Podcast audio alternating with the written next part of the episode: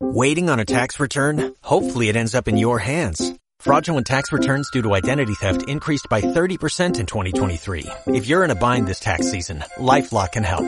Our U.S.-based restoration specialists are experts dedicated to helping solve your identity theft issues. And all LifeLock plans are backed by the Million Dollar Protection Package. So we'll reimburse you up to the limits of your plan if you lose money due to identity theft.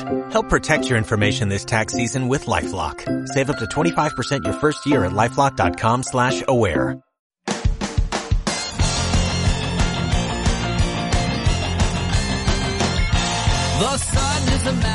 Hola, les damos la bienvenida a Experimento de Mente, tu podcast con la ciencia más loca pero inteligente. Muy buenos días, tardes y noches a nuestros experimentidores. Comenzamos nuestro sexagésimo cuarto experimento para acercarte a la ciencia desde otra perspectiva. Somos Lara Sánchez, Guido Santos Y Emilio Berche y empieza un nuevo Experimento de Mente en Europea Radio y en Escenio. En el programa de hoy charlamos con Irene Sanz Corbalán. Con ella hablaremos de podología. de Pinreles. Y hoy además hablamos de mascarillas. Ahora que las van a quitar en exteriores, traemos mascarilla, Guido. Claro, un timing perfecto, como ves. Madre mía.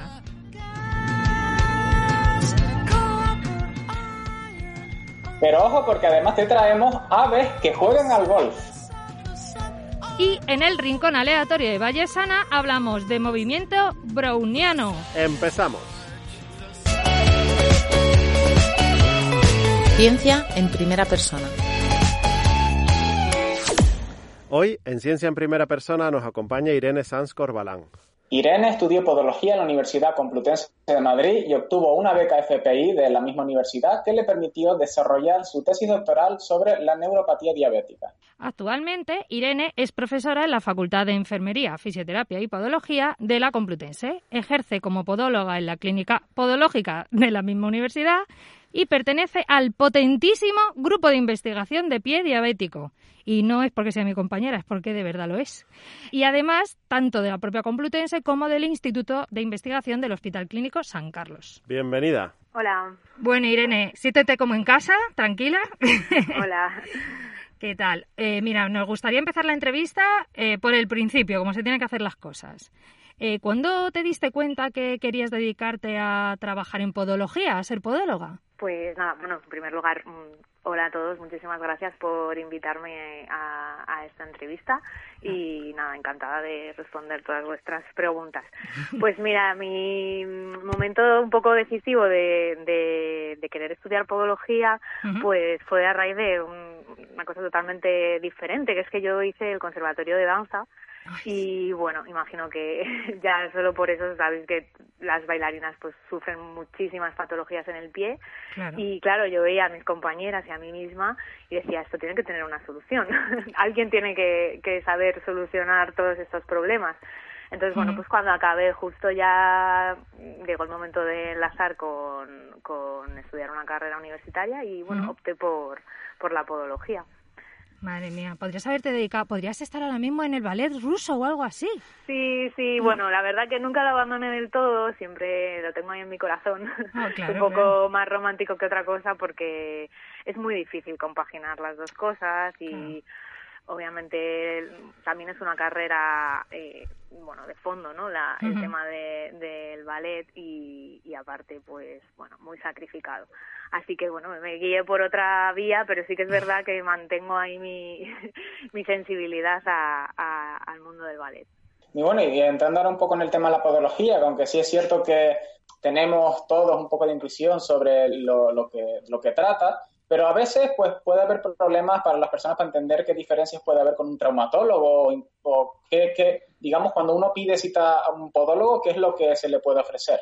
Pues, a ver, esa es muy buena pregunta porque la verdad que mm, mucha gente duda en, en, en a qué se dedica un podólogo o qué es lo que hace o cuándo puedo acudir a él, ¿no? Eh, pues a ver, realmente en- lo importante no, no es saber cuándo no pedir cita con el traumatólogo o el médico de cabecera o el médico de atención primaria. Ellos están ahí para cualquier patología, pero es mucho más general. El traumatólogo pues es eh, patolo- eh, trata patologías musculoesqueléticas, pero claro, a nivel del cuerpo, mm, a nivel general, el médico de cabecera, pues cualquier afectación eh, que tú presentes, pues mm, obviamente él, él te va a atender. Pero tenemos que ser muy conscientes de que cuando tengamos una patología en el pie, el especialista va a ser el podólogo. Mm, tanto eh, a nivel dérmico como eh, a nivel pues también de, de dolencias, de traumatología, eh, eh, a nivel eh, infeccioso, tenemos cualquier tipo de, de, alteración en el pie, eh, el podólogo es el especialista en ello. Entonces, bueno, la ventaja que, que también eh, tiene el podólogo es que abarca muchas eh, especialidades. Quiere decir, puede hacer una intervención en el pie si es necesaria, puede administrar o prescribir una medicación que, mm, que pueda resolver esa patología en el pie, eh, puede mm, eh, bueno pues diseñar una plantilla que alivie cualquier mm, patología en el pie puede diagnosticar con ecografía, sabe leer mm, radiografías, resonancias magnéticas eh, y bueno, administrar una anestesia en el pie para hacer una intervención, que eso lo desconoce mucha gente. Entonces, bueno, creo que es algo muy especializado y, y bueno, que la gente tiene que ser eh, consciente que, que el podólogo es el especialista de, de la patología en el pie. Irene, y ahora que ya sabemos a qué se dedica la podología y un poco lo que, lo que hace, vamos a saltar creo que a otro campo que igual la gente todavía sabe un poco menos, que es la, la investigación en podología y concretamente lo que tú haces, ¿no? que es investigación en el pie diabético. ¿Qué es lo del pie diabético? ¿Qué es lo que hace? ¿no? ¿Qué, qué La palabra pie, pero la palabra pie la tenemos claro, ¿no? Y Eso sí. diabético también, Diabético pero también, claro, vale, bueno. va el pie y Claro, claro, solo no, por ahí. que nos lo aclare ahora ella, pero por separado lo pillamos. Pues justamente muchas veces la gente cree, soy diabético, tengo un pie diabético. Pues bueno, mm, eh, afortunadamente no. O sea, Claro. eh, el pie diabético es un síndrome que, que afecta a, bueno, tienes que tener diferentes patologías a nivel sistémico, eh, siendo diabético, pues eh, bueno, es una- un conjunto de, de afectaciones, pues una neuropatía diabética que significa que he perdido la sensibilidad eh, a nivel distal, sobre todo en los pies, eh, tengo una afectación vascular, quiere decir que mi aporte sanguíneo no es correcto y por lo tanto, eh, eh, bueno, pues es deficitario a nivel de- del pie. Y bueno, eso también con una predisposición a, a la infección puede conllevar a que el paciente presente úlceras en el pie, lesiones abiertas, heridas que en muchas de las ocasiones se complican, eh, necesitan de cirugías, necesitan de, de unas curas y de un manejo muy especializado y bueno, debido a todas las comorbilidades que, que pueda presentar el paciente diabético, pues eh, puede llevar incluso amputaciones. Entonces, bueno, desgraciadamente es una, una afectación bastante común, está un poquito abandonada y porque es verdad que muchas veces no se conoce, es, es una, una enfermedad silente, ya de por sí la diabetes es, es silente, eso quiere decir que a veces no da unas manifestaciones clínicas muy llamativas y luego el pie diabético, eh, bueno, pues eh, no, no está muy mm, eh, controlado por, por profesionales en muchas ocasiones y por eso también eh, en nuestro caso, además de que la investigación la hemos centrado en nuestro grupo de investigación en, en, el, en el pie diabético, es que bueno tenemos una obsesión con, con, ellos en el manejo, en el tratamiento, en el, en el diagnóstico, porque eh, bueno es un, es, es un problema importante que puede llevar al paciente, pues ya, como os digo, a, a, a unas comorbilidades y a una dependencia de, de, de la calidad de un deterioro de su calidad de vida. Irene, pero ¿y por qué el pie? ¿Por qué es lo de pie diabético y no hay rodilla diabética, mano diabética, codo, codo diabético? Es decir, ¿qué ocurre para que sea el, el, el pie el que necesite este, este foco? ¿Qué, ¿Por qué en el pie? Principalmente por su localización eh, a nivel distal. Ah, eh, lo que comentaba, la neuropatía se da eh, distalmente en las extremidades. Es verdad que hay gente que también pierde la sensibilidad en las manos, pero eh, en el pie pues es bastante frecuente que estas personas con diabetes hombre, suelen asociarse otros factores, pues eh, que lleven mucho tiempo de evolución de la diabetes o que tengan un mal control eh, metabólico, pierden totalmente la sensibilidad a pues cosas tan sencillas como eh, el calor de la arena, entonces me, me, quemo y me produzco una quemadura y yo no me he percatado, o la presión en un zapato o el roce de un calcetín que cualquier persona detectaría que bueno pues me tengo una chinita en el zapato, ¿no? Pues me está molestando y me la retiro, ellos no eh, eh, luego pues otro tipo de problemas que o sea, lesiones que pueden ser minucias que se complican por, por, por todas las comorbilidades que presentan. Luego aparte también el tema vascular también se produce a nivel distal no pues la sangre llega en peores condiciones o en menos cantidad por así decirlo así un poco eh, a nivel divulgativo no eh, entonces eso puede hacer que la cicatrización no sea tan no sea correcta no, no llega suficiente eh, aporte vascular, hay un deterioro en la, vascular, en la cicatrización y, y, y, eso conlleva a bueno, pues úlceras que están muchas veces eh, en periodos de estancamiento, eh, periodos de evolución muy largos, necesitan un manejo y un, y un tratamiento muy exhaustivo. ¿Por qué no pasa en la mano? Bueno, porque la mano muchas veces la llevamos al aire, la cicatrización, o sea, el, roce o la presión o el traumatismo que recibe una mano o una nariz, ¿no? Como tú dices, un codo, no es el mismo que, que pueda, que reciben los pies. Los pies están abocados a, a traumatismos, presiones, lesiones durante todo el día. Además, bueno, pues tenemos la, la manía ¿no? de meterlos en un zapato que no siempre es el adecuado y, y, y provoca muchísimas, muchísimos problemas. También hay, bueno, el, paciente diabético pues también es muy frecuente que tenga problemas a nivel ocular, oftalmológico, que bueno, pues sería otra otra comorbilidad más que es que es frecuente, pero bueno, a nivel del pie ese es el ese es el factor de riesgo más importante, ¿no? El, el hecho de, de, estar metido en un zapato. Oye, y, y, una cosa, vamos a hablar ahora, te voy a preguntar eh, sobre la clínica podológica, ¿vale? Porque la, ahí en la facultad, en la Complutense, está la clínica podológica y, y allí ah, tratáis a un montón de pacientes, ¿no? Además con una diversidad bastante grande. incluso se opera, como ya has dicho antes, un podólogo eh, hace una cirugía. Entonces, eh, cuéntanos un poco, ¿qué tratáis allí en general? Aunque ya nos has adelantado algo. Y tú en particular, eh, véndete un poquito. Venga, Irene, cuéntanos, que sé que tú eres estupenda, pero, pero véndete un poco. gracias. No, la, la ventaja que tengo principalmente es que mm, eh, pertenezco a un grupo de investigación maravilloso que, como he dicho, se, ha especializado en, en, el pie diabético y, y bueno, eso tanto para tanto desde que tratas al paciente hasta que escribes un artículo y lo publicas, pues claro, tienes ahí un, un soporte de gente y una estás totalmente arropada, ¿no? Eso, eso, es una gran ventaja. Pero bueno, la clínica en sí, eh, otra de las cosas que yo creo que pasa es que no, es verdad que no se conoce, intentamos hacer mucha publicidad de ella, pero bueno, al ser una clínica universitaria, pues obviamente eh, su enfoque, aparte de asistencial, pues obviamente es docente y e investigador. Entonces, eh, bueno, los alumnos eh, van por los diferentes servicios que tenemos en la clínica y eh, participan un poco, bueno, más observacional que otra cosa, pero sí que es verdad que, que ellos hacen sus prácticas allí, que eso es una ventaja muy importante para la para la, el grado, ¿no? El grado de podología. Sí, totalmente. Entonces la la clínica se divide en varios servicios. Eh, el servicio de patología y ortopedia, que básicamente bueno, el enfoque está para manejar eh, lesiones musculoesqueléticas, como, como he dicho, eh, problemas, pues, bueno, un poco para que todos conocemos, pues de pie plano, pie pronado, eh, tendinopatías, mm, problemas, dolencias eh, o, en el pie y normalmente pues se enfoca a tratamiento ortopodológico mediante algún tipo de plantilla o calzadoterapia, etcétera. Eh, luego está el servicio de quiropodología, que bueno, básicamente eh, trata afectaciones dérmicas y afectaciones de las uñas.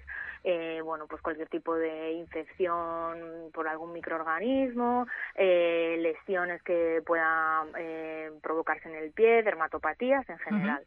Y luego está, bueno, pues eh, la joya de la corona, ¿no? Como, como digo, que es la unidad de pie diabético, que es un centro de referencia eh, a nivel eh, nacional en el que, bueno, pues vienen pacientes derivados de, de muchos otros hospitales y centros públicos, pero el paciente pues eh, puede acudir con, con, eso, con lesiones o sin lesiones. También obviamente hacemos prevención de eh, todo paciente que sea mm, diabético.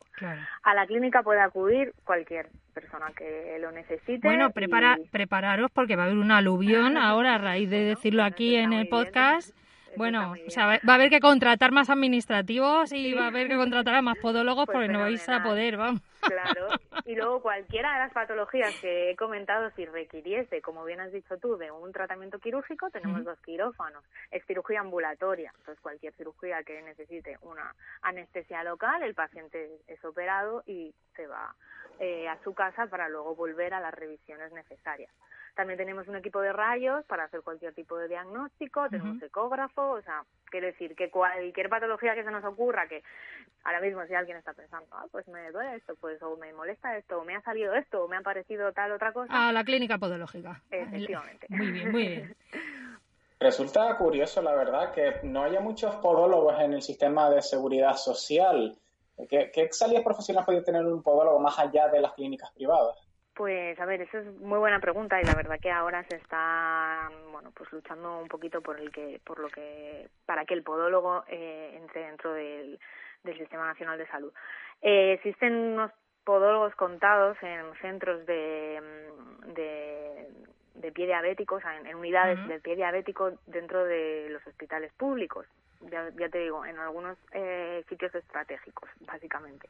Y bueno, es, ha sido complicado, pero son proyectos que, que, pues que se han enfocado para que realmente el, sistema público vea que es necesario un podólogo, sobre todo en estas unidades, y se está viendo que gracias a la atención de esos pacientes por parte de un podólogo se están reduciendo las amputaciones, están eh, bueno cicatrizando los pacientes este tipo de, úlceras mm, de manera más rápida, por así decirlo, se está ah, eh, haciendo un abordaje mucho más especializado, ¿no? Que para eso es eh, el podólogo. Pero bueno, sí que es cierto que, mm, que esos son de momento proyectos que, que no están instaurados de, de manera eh, general. ¿Qué otras salidas tiene aparte de, mm, de, una clínica privada? Bueno, pues obviamente la, la docencia que, que, que, está, que está ahí. Es cierto que, que universidades públicas pues eh, tenemos en Madrid la Complutense y, y, luego hay algunas a nivel eh, nacional, en Valencia, en Sevilla y em, eh, luego pues la investigación. La investigación siempre es una salida que, que es cierto que a veces hay que compaginarla con, con otras eh, tareas otras actividades pero eh, bueno, pues es una, una salida preciosa. Claro bueno, no te preocupes porque como también nos escuchan ministros, que también lo sabemos, eh, seguro que ahora lo anotan y, hacen contrataciones en los servicios públicos. Sí, sí, hombre, el grupo de investigación lo tienen que conocer porque además ha salido hace poco que somos el número 8 eh, de los grupos de investigación del top 20 a nivel mundial que está publicando sobre pie diabético. Entonces, sí. Mm, me parece algo importante que hombre, súper importante. conoces y somos un grupo potentísimo que que ya la UCM creo que está orgullosa de nosotros. orgullosa de nosotros. Ya no lo sé si más allá, más arriba, si llega a otros ministros, pues si es a través de esta vía, fenomenal. Pues mejor. pues ahí, ahí lo dejamos para que lo, para que lo reciban el, el guante. Irene, en cada programa un invitado deja para el siguiente una pregunta. Esta es la que dejó para ti el divulgador en matemáticas y profesor también de, de universidad, Santi García Cremades cuál fue el último puzzle que hiciste y qué imagen era. Bueno, pues a ver, tengo que decir que el último puzzle posiblemente lo hice ayer con mi hija de tres años y era un puzzle de mini, pues no sé si tenía 16 piezas máximo, ¿eh? pero oye, nos llevó nuestro rato y pues una imagen de, de Minnie Mouse. Perfecto, Irene, ¿qué, ¿qué pregunta le dejarías al siguiente invitado o invitada? Pues no sé, se me había ocurrido alguna un poquito más profunda, pero... Adelante, adelante, que aquí también filosofamos, sí, sí, no Vale, pues nada, que qué, le diría, de forma breve, a su yo de, del pasado. Oh, uy, uy, yo lo que le diría, madre mía, diría, siéntate, siéntate y coja apuntes.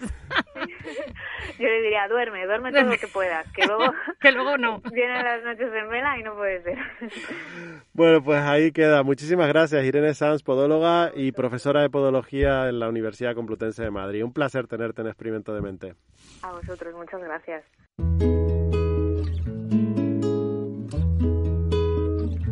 Rincón aleatorio de Vallesana.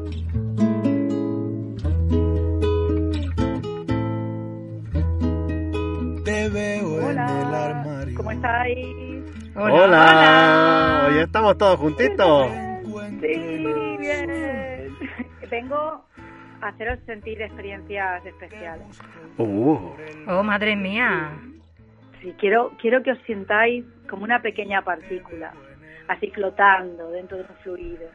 Y que os empecéis a chocar los unos con los otros. Espera, espera, que me choco con Emilio. Cuidado que estamos en COVID, COVID. Pero me choco con mascarilla, joder. que desde luego... Tocaros con los codos, no sé. O algo, venga.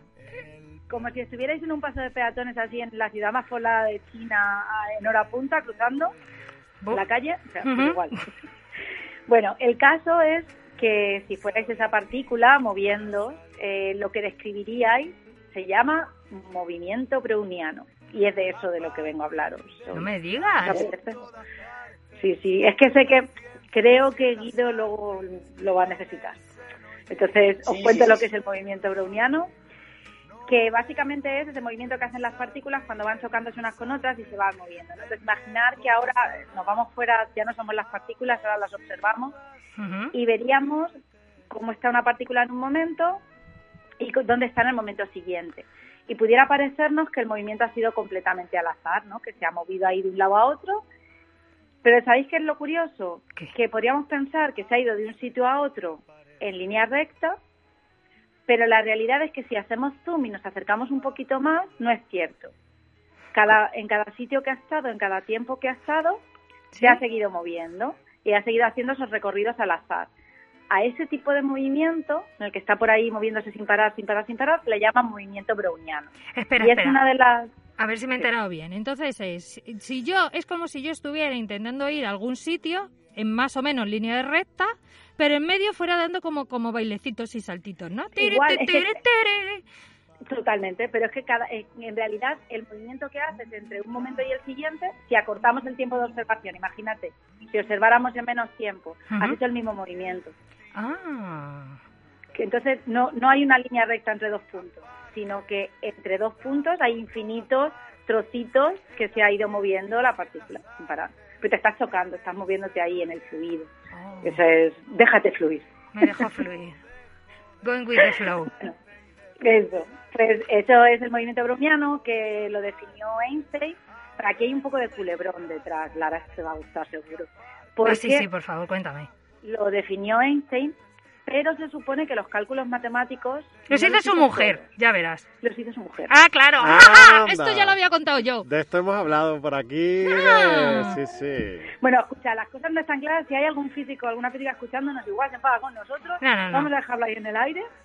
Pero el caso es que Mileva Marik, que era matemática, que era la mujer de Einstein, uh -huh. eh, además de que parece, por las cartas que habían entre los dos, que algo tuvo que ver en los cálculos del movimiento browniano, también fue la madre de dos o tres de los hijos de Einstein. -huh. Y digo dos o tres porque ahí hay algunas cosas oscuras. Sí, es que uno tenía que esquizofrenia. Esto me, esto me lo estudié yo en su momento, ya lo contamos aquí. Uno tenía y esquizofrenia y una niña que murió al poquito tiempo, pero es que fue la primera y como no estaban casados cuando eh, se quedó embarazada, pues aquello se veía muy mal en aquella época. Sí. un caso curioso. Sí, curioso. sí, bueno, Oye, ¿y cuestión... no tiene que ver con el brownie esto? Porque yo creía que tenía que ver con el brownie. Bueno, escucha, igual las partículas del brownie, lo que hizo que el brownie fuese brownie es que las partículas se chocasen entre sí, el brownie bajase y... Ah. porque el, el brownie es un error. El brownie es un error que quedó bien. Eso es verdad. Totalmente de acuerdo. Es un bizcocho que no subió, ya está. Claro.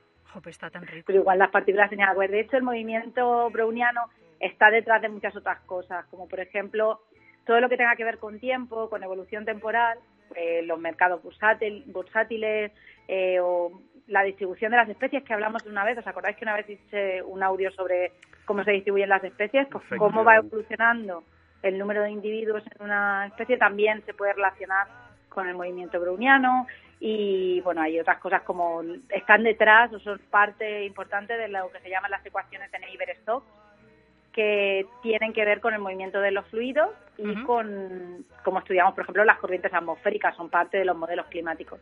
Entonces, pues está ahí detrás de todo, fluyendo, fluyendo. O sea que a pesar de que, que, parece que es algo azaroso, sí que lo podemos incluso predecir. Lo podemos estudiar, es como cuando estudiamos la distribución normal en estadística, que más o menos pues sabemos alrededor de dónde se puede mover, ¿no? Pues podemos estudiar y aprovechar estos se le llama también paseos aleatorios, ¿vale? Porque eh, desde cada sitio en el que estás tienes una probabilidad de acabar en otro sitio diferente. Y entonces, en base a eso, se utilizan como movimientos del error, eh, como distribución del error, digamos, en procesos temporales, por eso precisamente. Fíjate. Toma, aunque yo me quedo con lo de que el brownie era un error.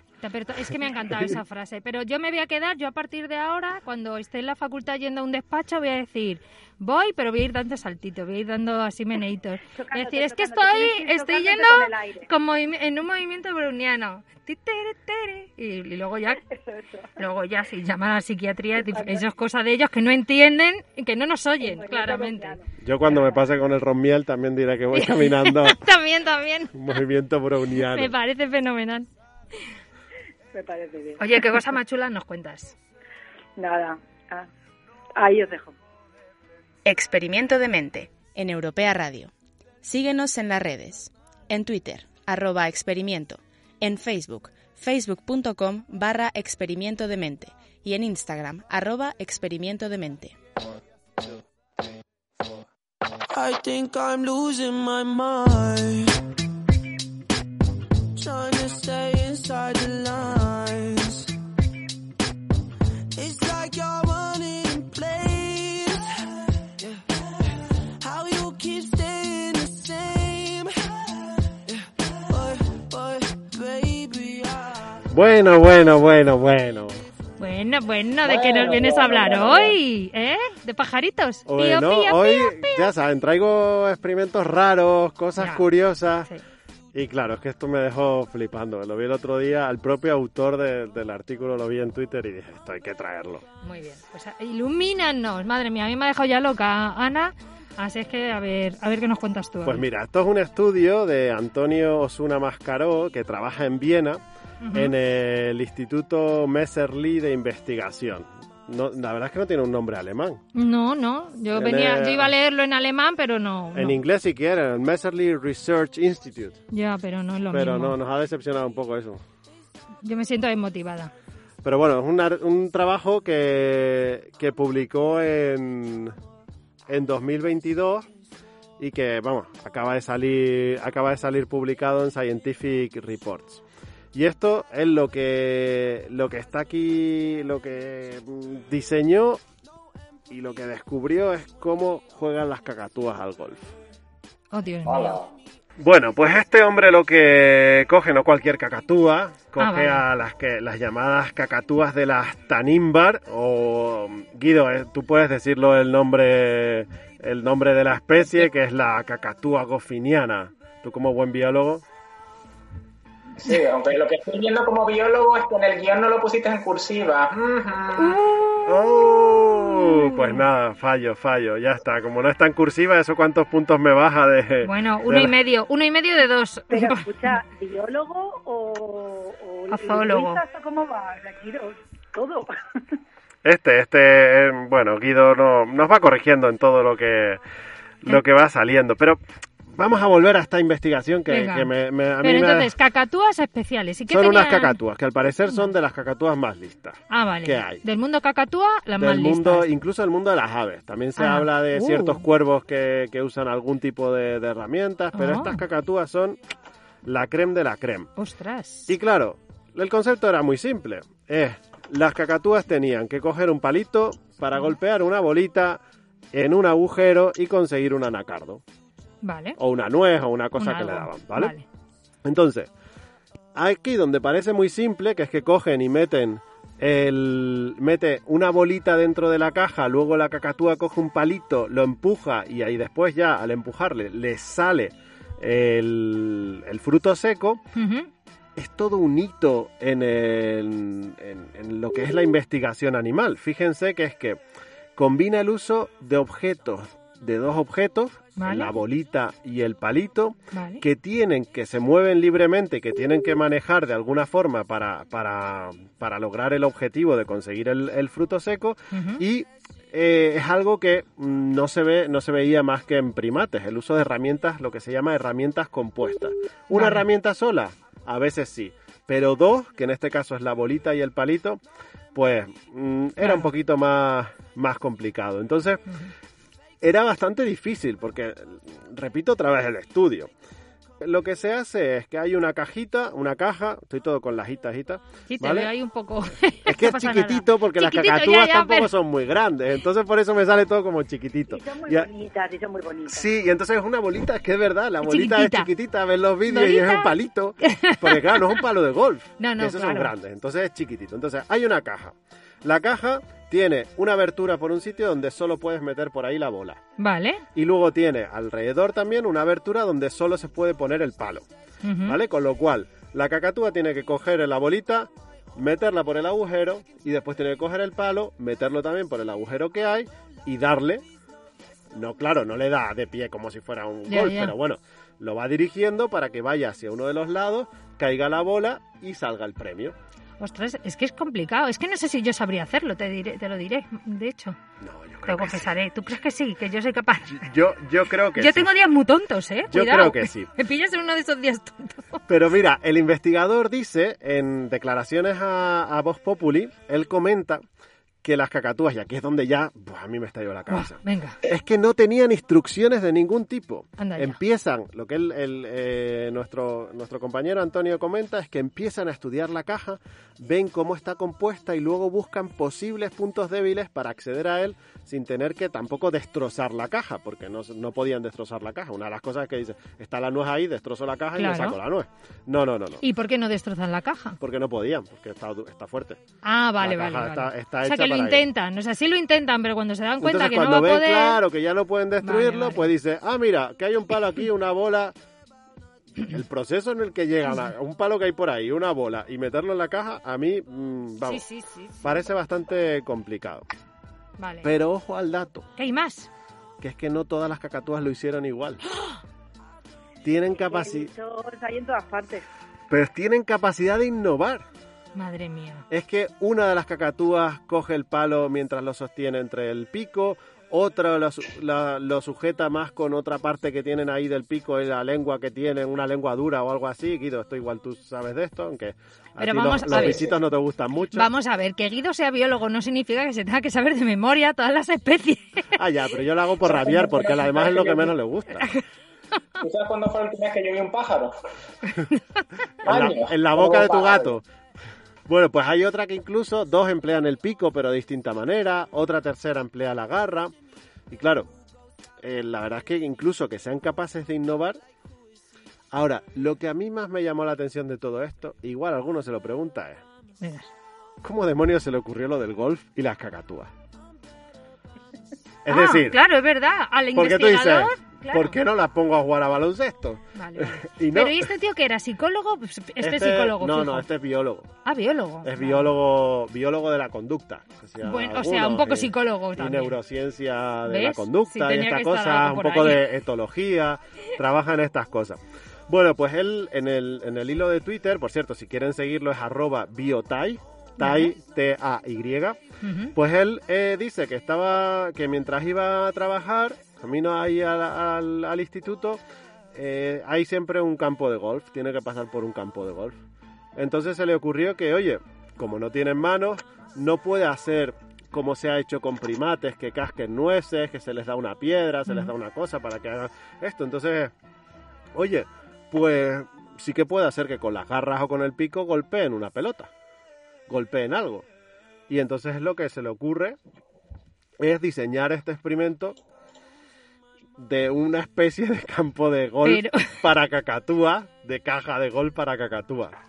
Pero vamos a ver. eh, O sea, me estás diciendo que el objetivo de una investigación surgió porque pasó al lado de un campo. O sea, él tenía por algún motivo que no sabemos cacatúas en su laboratorio. Sí, trabajan, trabajan con aves. En Con el aves. laboratorio trabajan con aves y todo esto. Y, un día claro, paseando dijo, uy, pues mira un campo de golf. Oye, pues las puedo poner a las niñas que están ahí sin hacer nada. Vamos a ponerlas a, Hombre, a ver su- si juegan a supongo golf. que diría, las cacatúas son capaces de utilizar herramientas compuestas como hacen eh, algunas especies de primates.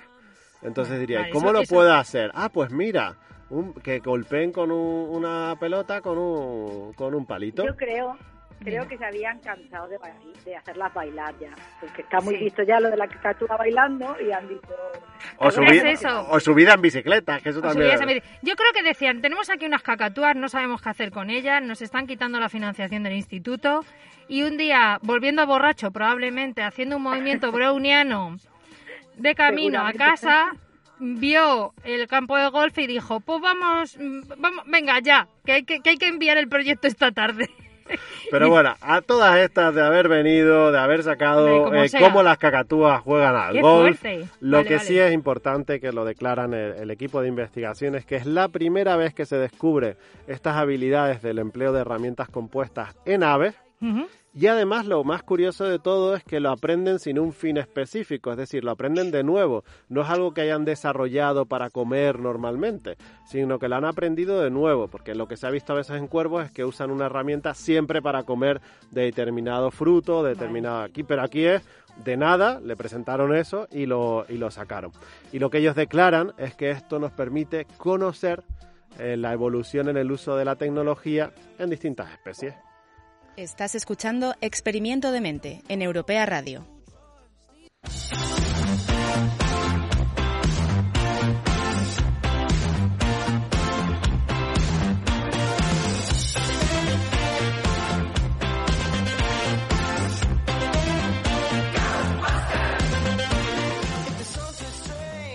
Bueno, bueno, bueno.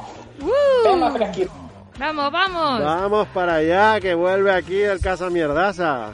A ver, a ver, ¿qué nos traes hoy? Eh, además vamos a hablar de actualidad. Llevamos un año eh, portando mascarillas, ¿de acuerdo? Pues después de un año hemos decidido por fin empezar a hablar de ellas. Madre mía, con el as- asquito Eh, que le tenemos ya a las mascarillas. Es actualidad porque ahora en estos días pues se nos ha dicho aquí en, España que no va a ser obligatorio llevarlas en exteriores a partir de, si no me equivoco, de, de un par de días desde, desde la misión, incluso ya en el mismo día de la misión, no sabemos muy bien cuándo va a estar esto, pero la cuestión es que están de actualidad. Las mascarillas, el debate está sobre la mesa, así que es un buen momento para hablar un poquito de, de mascarillas, ¿qué les parece? Venga, vamos, Venga, vamos adelante. a ello. Si además hacemos amigos y enemigos, pues todavía mejor. Bueno, vamos a empezar por una eh, toma de declaraciones rápida. A ver, ¿ustedes qué van a hacer una vez que se decida no llevar mascarillas militares por la calle? ¿Cuál va a ser vuestra política de mascarillas en exterior? Venga, empiezo yo. A ver, yo básicamente pretendo seguir, intentar seguir utilizando el sentido común, que es que si no tengo gente a mi alrededor, ir sin mascarilla, y si hay gente cerca mía que no es conocidos y que no que hay riesgo, pues usar mascarilla, que es lo que hago a día de hoy, de hecho. Yo haré, un bien, Emilio, ¿tú poco, yo haré un poco lo mismo, es decir, si estoy solo, no hay nadie, pues me la quitaré y cuando haya gente y más aglomeraciones que no pueda guardar la distancia, pues la, la usaré y en interiores pues seguiré usándola. Claro. Así. Yo para veo pasear a al perro a las sí. 6 de la mañana sin mascarilla y para venir al campus, pues ya es otra cosa. Claro. Muy bien. Vale, y ahora otra pregunta un poquito más polémica.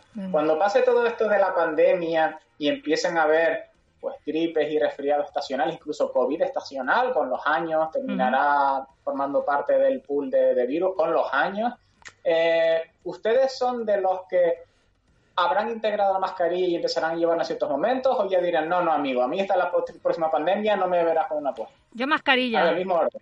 Yo soy yo soy pro mascarilla porque La mascarilla. sí, sí, porque me he evitado gripes y constipados, que yo en los inviernos los paso fatal y me lo estoy ahorrando. Sí, sí, sí. Yo no creo. Te no entiendo. creo, sí, sí, ya es algo que, que ya acaba, acaba siendo eh, pues como la Estacional. gripe estacional y demás. Ojo, pero no sí. creo que la use. A mí me ha ayudado en las alergias. Pues Más majo. allá de la época de gripe, me ayuda en la época de Y primavera. pues para las alergias tú no la usarías. Pues podría ser, Claro, podría claro, ser. claro. Pero yo es que para dar clases te pierdes todas esas caras de no te estoy entendiendo. Entonces, Exacto, no. yo empatizo contigo ahí bastante. sí, No, sí. en clase no, ¿eh? En clase Bueno, no, que, bueno, que es mortal. Eso es verdad. Bueno, visto un poco cómo está el tema mascarillas, tenemos aquí representación de la sociedad perfectamente representativa, como Ana podrá confirmar. Pues entonces dar un poquito, un par de datos, prim- primero básicos de la mascarilla, los cuales ya estamos acostumbrados, y luego un par de curiosidades que a alguno le puede sorprender. Y como ya adelantamos, vamos a conectar en la sección esta con la sección de Ana. Vamos a hablar de nuevo del movimiento browniano. ¡Guau! ¡Qué bueno! ¡Qué, qué bien hilado todo! Qué bien, qué Madre bien mía, madre mía, madre Pues bueno, mía. Es que, es que, es que nos van a dar el ondas, es que lo estoy viendo, de verdad que yo ya me estoy preparando el discurso de agradecimiento.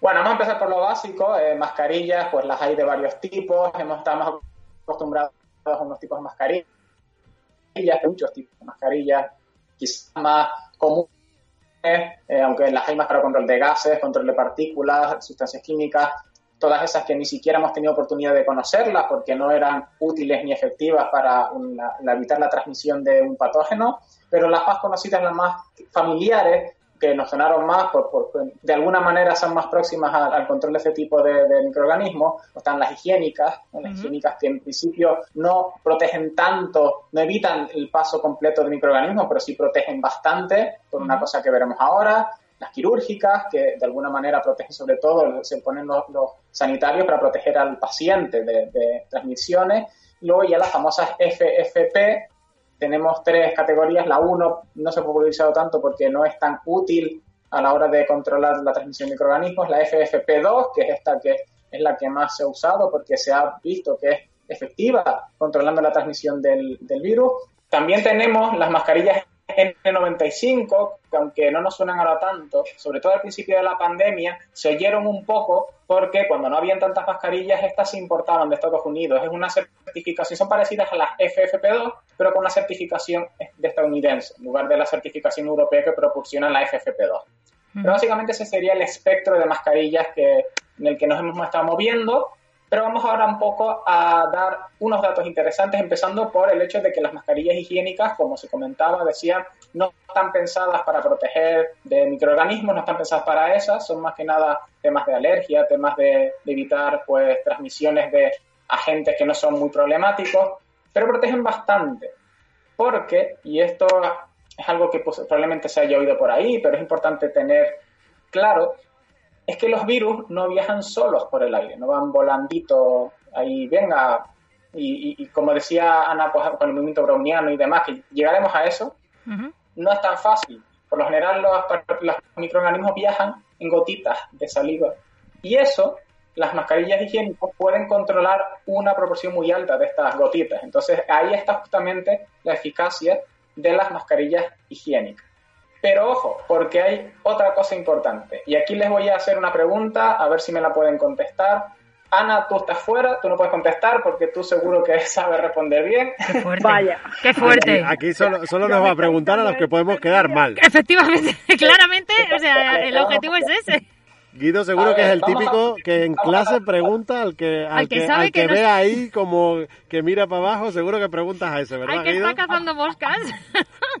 A ver, vamos a suponer que estas mascarillas higiénicas, vamos a dar un dato, supuesto, vamos a suponer que estas mascarillas son capaces de evitar la transmisión del 50% de los virus, ¿de acuerdo? Una eficacia bastante baja, tú dirás, 50% menuda mierda, ¿no? Bueno, vamos a suponer que ese es el caso, y ahora la pregunta es la siguiente. En un escenario en el cual, en un entorno en el cual todo el mundo lleva mascarillas higiénicas que son eficaces al 50%, ¿cuánto se reducirá la transmisión de los virus en ese entorno respecto a no llevar mascarilla? Quiero que me den un porcentaje. Qué cabrón. Es que me Por parece- eso ha quitado a, Por eso ha a quitado Ana a aquí. Ana. A ver, a ver, a mí, claro, la respuesta fácil, o sea, lo primero que se me viene a la cabeza es el 50%, pero fijo que no es la respuesta. Claro, correcta, seguro, claro. esa, esa no es. O sea, no puede ser. O lo mismo, sí, hay una un doble juego. ¿eh? Esto suele hacerlo mucho a los alumnos para liarles. Ya, ya, no, cla- no, sí, yo también, por eso no me fío de, de nada. Eh, Bueno, mira, no me importa. Voy a quedar. Yo, si me pongo a quedar mal, quiero quedar muy mal. Digo la obviedad, 50%. Mal, pero consistente. Bien mal, pero, pero a tope de mal.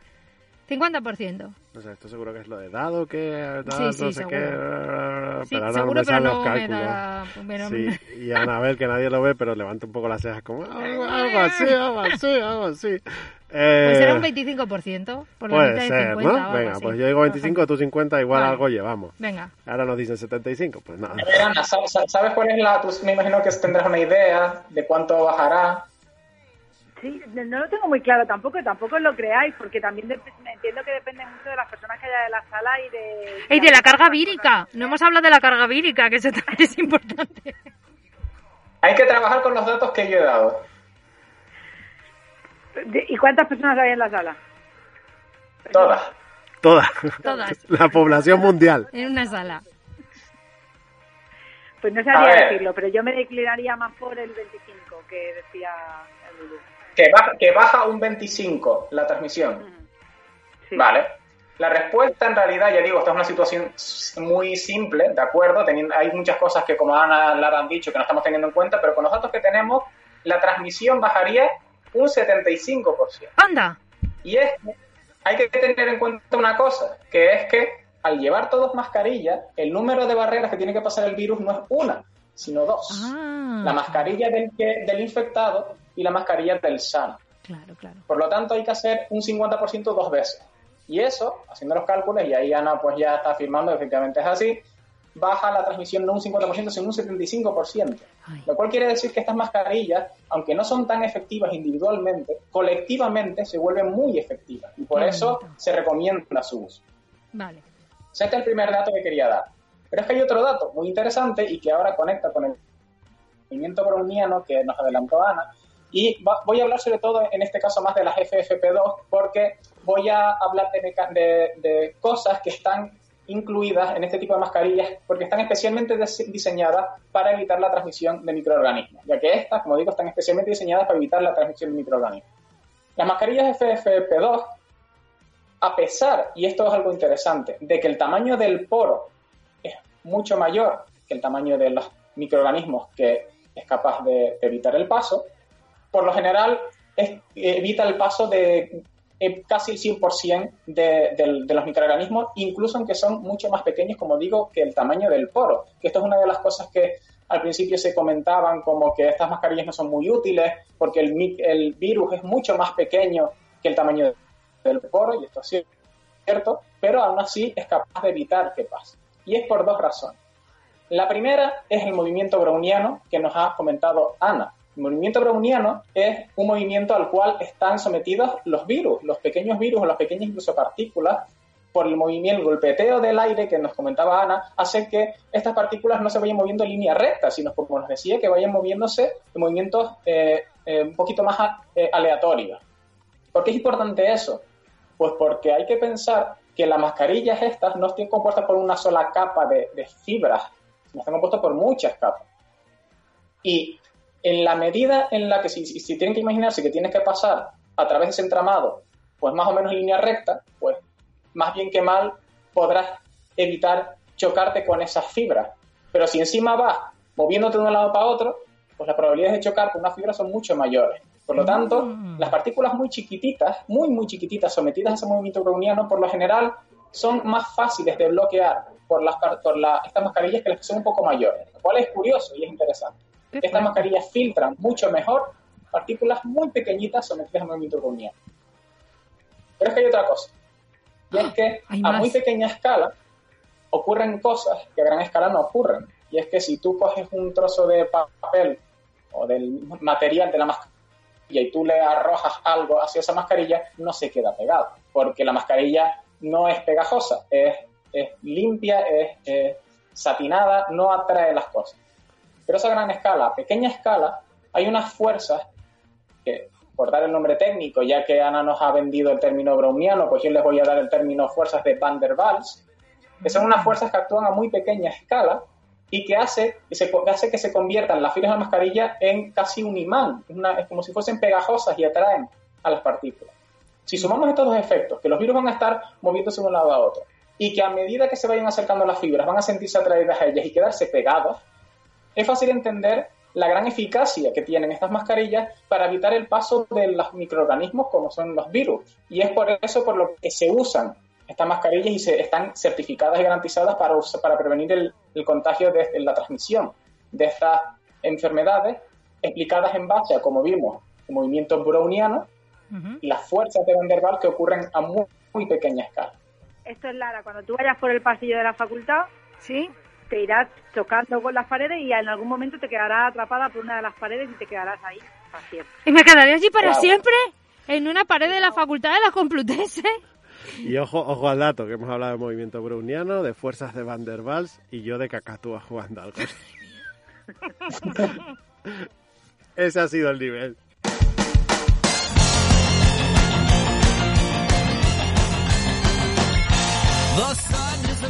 Y hasta aquí el episodio 64 de Experimento de Mente. En el programa de hoy han participado Anabel Forte y en la técnica Miguel Ángel Vázquez. Hasta el próximo episodio en Europea Radio y en Escenio y mientras pueden seguirnos en las redes y escucharnos siempre que quieran en su servidor de podcast favorito.